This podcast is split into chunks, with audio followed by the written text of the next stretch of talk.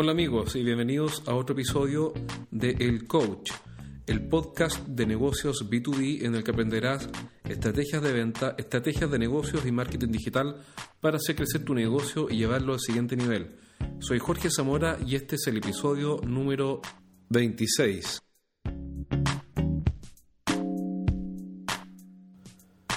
Bueno, lo primero es agradecerte que estés escuchando nuestro podcast porque hay muchas opciones de programas interesantes eh, que tú puedes escuchar y preferir y elegiste hoy día este. Así que nuevamente te lo agradezco porque cada día son más los que escuchan y sintonizan el podcast El Coach. Estoy muy contento además porque acabo de terminar mi primer libro que se llama Los siete pecados de los ejecutivos de venta, cómo vender más dejando de cometer errores. Y ese libro va a salir pronto, dentro de unas dos semanas, a la venta en algunas librerías a través de nuestra página web, sin duda, y en Amazon. Así que si te animas a, aprender un poco de estrategias de venta, principalmente en cómo dejar de cometer errores, entonces te lo recomiendo para que conozcas y aprendas un poco más. Antes de seguir, tengo un aviso importante para ti. ¿Necesitas mejorar tus ventas? Los gerentes de empresas B2B visitan estrategiasdeventa.com y sacan ideas prácticas para llevar su negocio al siguiente nivel. Estrategias y tácticas de venta, marketing industrial, productividad gerencial y mucho más. Descarga todo el material gratuito que tenemos para ti. Ingresa hoy a estrategiasdeventa.com, el sitio web que tus competidores no quieren que conozcas.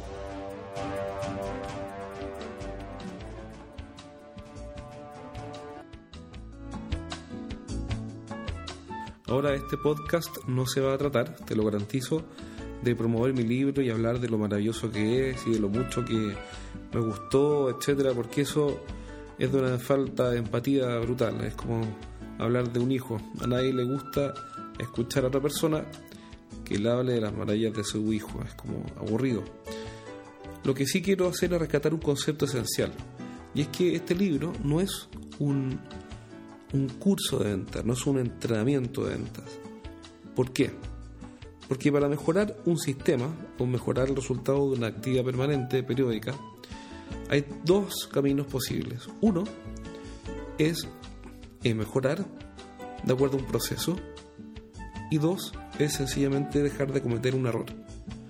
Ahora, en las ventas, ¿qué es más rápido? ¿Dejar de cometer un error o aprender una estrategia nueva o una táctica nueva y luego implementarla sistemáticamente. Bueno, naturalmente, lo más fácil es dejar de cometer un error. Es decir, cuando alguien quiere bajar de peso, y me pasó en primera persona, es más fácil dejar de, por ejemplo, eh, dejar de tomar cerveza los fines de semana que salir a trotar tres o cuatro días a la semana. Entonces, cuando uno quiere conseguir algo, el atajo, el camino más corto, es dejar de cometer un error en vez de mejorar todo un sistema. Por eso es que el libro se llama Los siete pecados de los ejecutivos de ventas, cómo vender más dejando de cometer errores. Porque lo que busca este libro es un atajo, es decir, eh, dejar de cometer un error para impactar inmediatamente la venta de un ejecutivo. Entonces lo más interesante del libro para mí, forma de las cosas, es el principio eh, que, sustenta el libro. Ese principio entonces es dejar de cometer un error. Ahora, ¿por qué es tan importante este concepto? Este, este concepto de dejar de cometer un error es importante por una sencilla razón. Porque cuando uno quiere mejorar las ventas de un equipo de ventas, o cuando quiere mejorar las ventas de un área, o de, una línea de productos o de toda la empresa, la pregunta que uno tiende a hacer es cómo puedo o qué puedo hacer para vender más.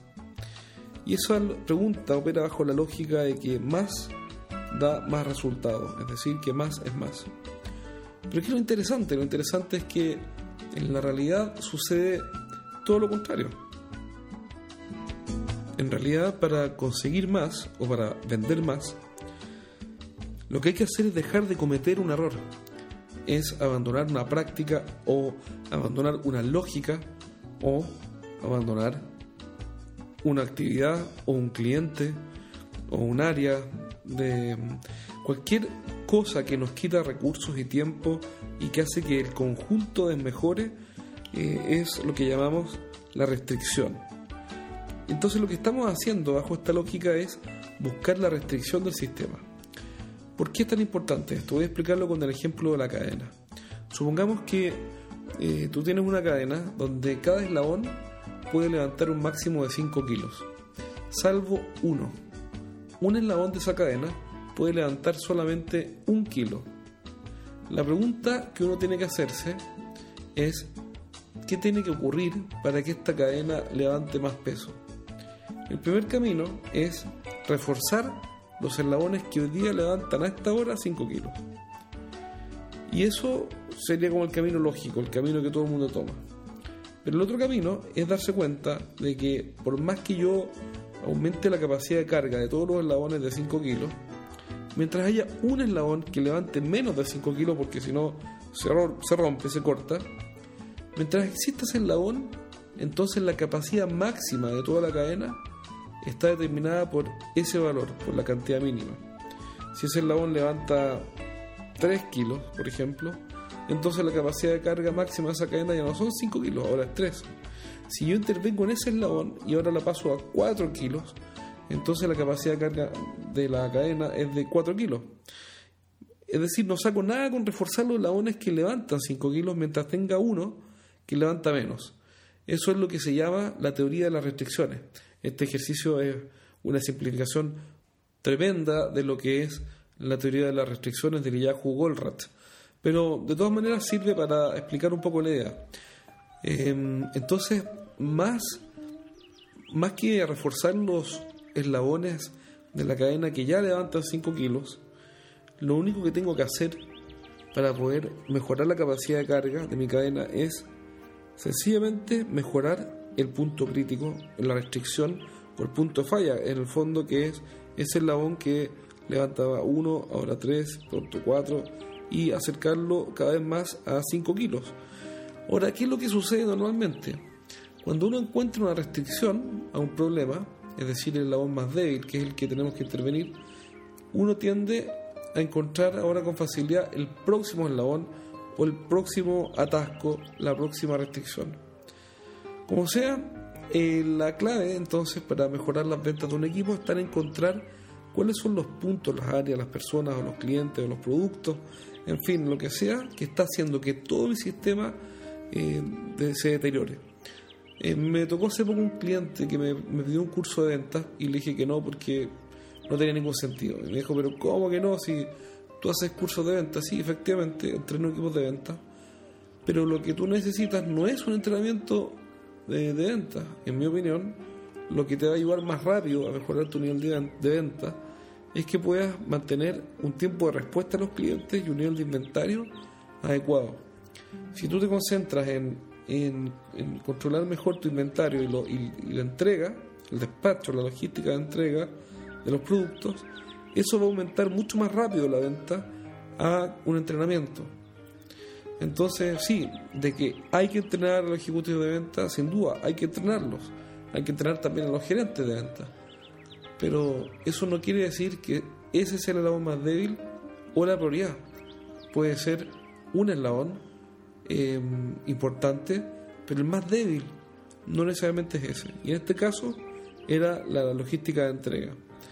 Entonces, ese es un ejemplo de cómo dejar de cometer un error, dejar de, por ejemplo, entregar tarde, o de entregar órdenes incompletas puede impactar muchísimo más o más rápido el desempeño de un área comercial que eh, ponernos a entrenar.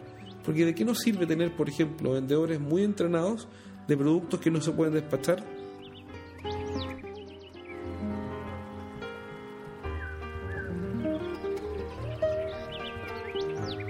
El punto clave entonces está en encontrar cuál es la restricción o qué es lo que está frenando a todo mi sistema de ventas.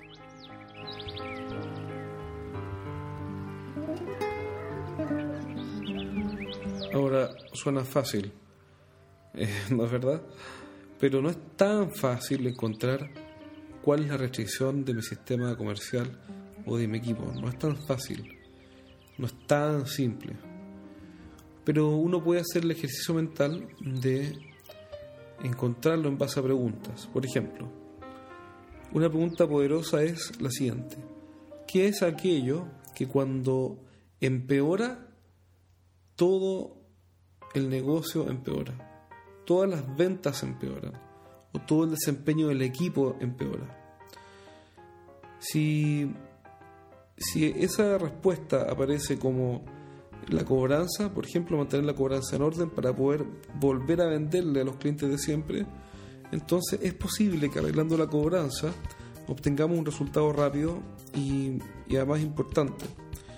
Tal vez aparezca la respuesta a lo que, lo que debe ocurrir eh, o lo que ocurre cuando todo empeora es que los vendedores eh, no tienen una estrategia clara para poder avanzar. Cuando no la tienen, ejecutan mal y cuando ejecutan mal los negocios se pierden. Bueno, entonces en ese caso un entrenamiento de ventas podría ser eh, la solución para esa restricción. El punto es que tenemos que buscarla porque cada negocio tiene su situación única que lo hace difícilmente comparable con otros negocios. Si bien, claro, todos los negocios tienen algunas cosas en común. Pero cada negocio tiene su propia restricción porque además todos los negocios están en un momento distinto de la vida.